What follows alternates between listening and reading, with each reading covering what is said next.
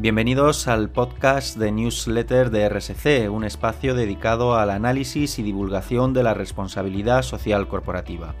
Hola, mi nombre es Tomás Ordóñez, acompáñame y hablaremos de muchos temas, principalmente de sostenibilidad, medio ambiente y sociedad.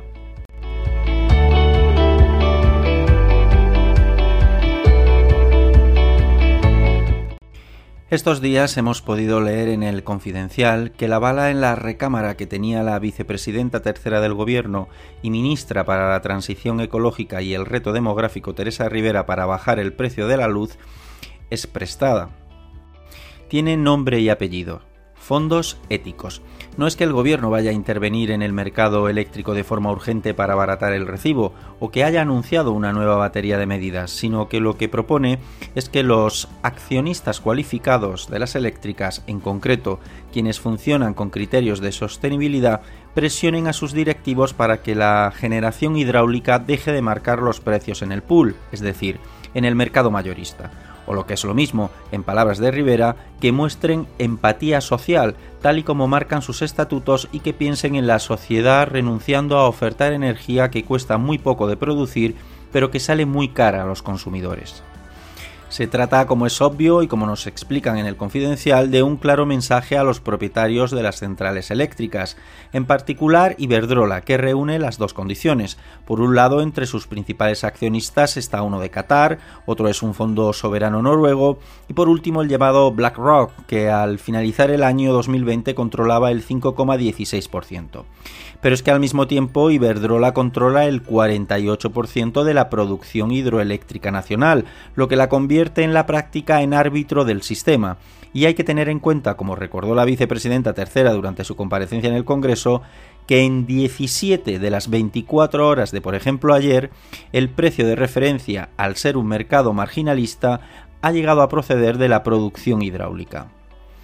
El segundo gran propietario es Endesa, pero en este caso el accionista claramente mayoritario es la estatal italiana Enel, con el 71% de los títulos. El tercero, ya muy lejos, es Naturgy, con un 11% de la producción mediante agua embalsada.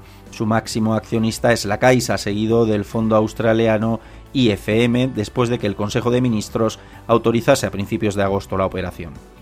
A ellos se dirige el mensaje de Rivera. La empatía social cotiza en bolsa, dijo la vicepresidenta.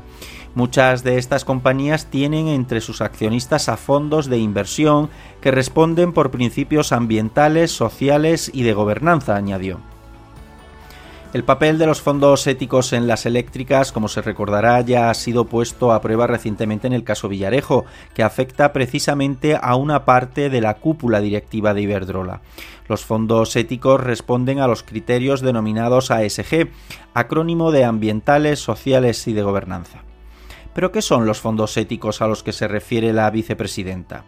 Un fondo ético de inversión es aquel que detecta empresas que son socialmente responsables, es decir, que están comprometidos con valores positivos para la sociedad. Cuando hablamos de inversiones bursátiles, habitualmente nos centramos en cuestiones como la rentabilidad, sin embargo, cada vez son más las personas que tienen en cuenta valores añadidos como la responsabilidad social a la hora de invertir. La responsabilidad social es un concepto muy amplio, existen muchas causas diferentes con las que las empresas se comprometen con el fin de ayudar a mejorar las condiciones de diferentes sociedades. Los valores más populares son, como nos hemos referido en numerosas ocasiones, entre otros la ecología. Hoy en día es un valor que mucha gente tiene en cuenta. No solo se trata de no contaminar o no explotar recursos naturales sin control.